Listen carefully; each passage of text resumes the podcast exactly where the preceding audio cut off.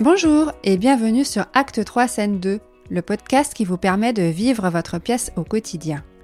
Avec la chronique d'Adonide, nous vous parlons des pièces de théâtre que nous avons vues et aimées pour vous aider à faire vos choix de sortie. C'est parti Bonjour Adonide Bonjour Isabelle Comment vas-tu? Très bien et toi? Parfaitement bien. Donc aujourd'hui tu vas nous parler d'une pièce qui s'appelle Hélénite. Oui. Alors, peux-tu nous en dire plus? Dans quel théâtre tu l'as vu? Et qui l'a écrite et mise en scène?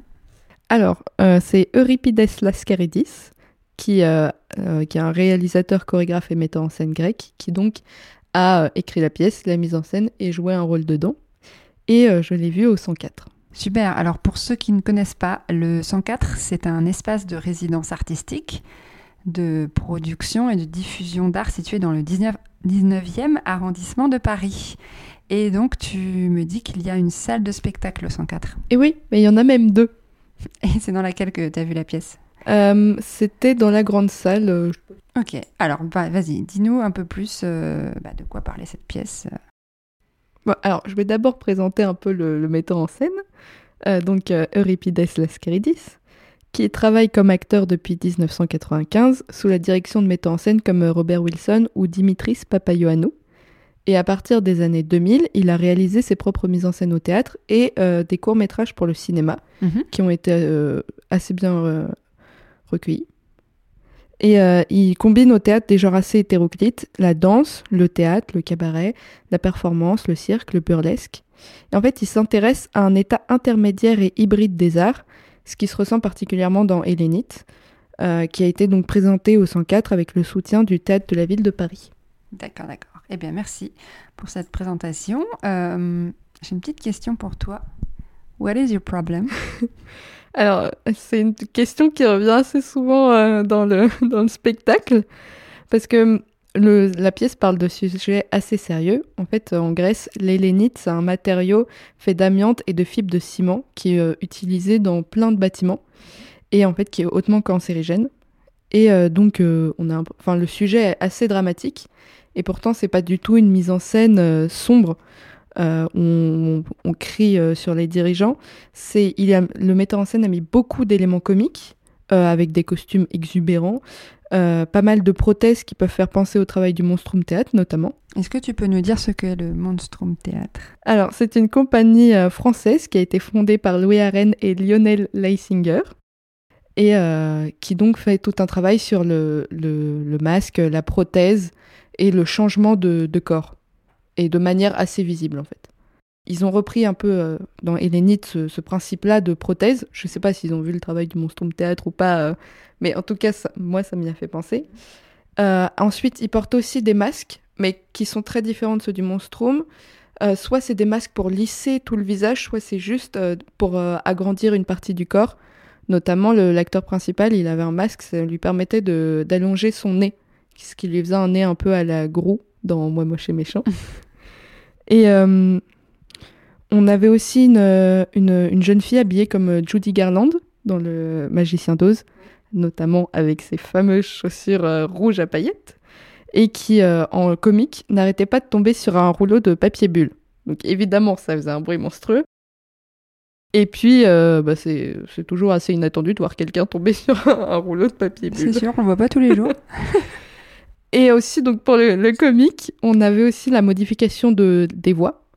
Encore une fois, l'acteur principal avait une voix euh, modifiée très aiguë qui faisait un peu les, les mignons dans Moi moche et méchant. Ils avaient une thématique dans ce spectacle. Et, euh, il parlait euh, une langue inventée. Donc les seuls mots qu'on comprenait c'était What is your problem? ou Quel est ton problème? Quand il chantait avec son ukulélé. Est-ce qu'il chantait en français? C'est le seul mot qu'ils ont fait en français. Ah oui. Et d'ailleurs, on voyait qu'il n'était pas à l'aise. C'était vraiment, il avait un accent. on voyait que euh, il avait juste appris la sonorité, quoi. Mais c'était assez drôle de. D'accord. Et, concernant ces langues différentes, donc euh, il n'y avait pas de surtitrage, enfin langue ou langue inventée? Non, il n'y avait pas du tout parce que euh, en fait, on comprenait le, on comprenait le sens sans avoir besoin du texte parce que tout se faisait par le corps et que comme c'était une langue inventée, il n'y avait pas besoin de, de, surtitres. Mais tout dans ce spectacle n'était pas complètement burlesque. Il y avait des moments sérieux et surtout vers la fin, euh, quand il y a des tôles qui sont installées sur scène. Donc ça fait un peu euh, maison ou lieu de passage ouais, de vie. Et, euh, et je pense qu'il y avait aussi la mort qui était symbolisée par une sorte de Godzilla cantatrice sur talon qui venait arracher les jambes de certains comédiens, évidemment des fausses. et qui donc il y avait il y avait un combat entre le, personnage principal et, Godzilla sur talon et on pouvait voir une critique des dirigeants, donc avec le personnage principal, qui à un moment tombait amoureux d'un comédien, enfin d'un homme, et qui euh, le décapitait en voulant l'embrasser. Et sa seule réaction, c'était euh, Oh well, comme si de rien n'était.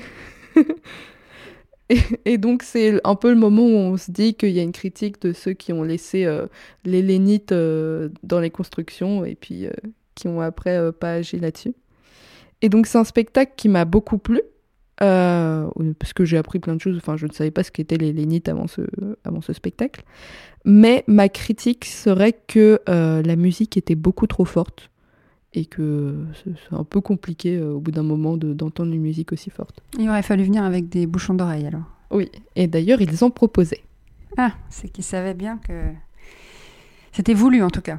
Voilà. C'était, c'était voulu. Eh bien, merci beaucoup. Euh, est-ce que tu sais si on va pouvoir revoir cette pièce euh, prochainement? Je ne sais pas du tout. Elle a été en tournée en tous les cas. Oui. Et le metteur en scène marche bien, donc même si ce spectacle ne, ne rejoue pas, il y en aura d'autres qui seront créés bientôt, je pense. Super. Ben, merci beaucoup, Adonide. de rien, Isabelle. Merci pour votre écoute. J'espère que cet épisode vous a plu.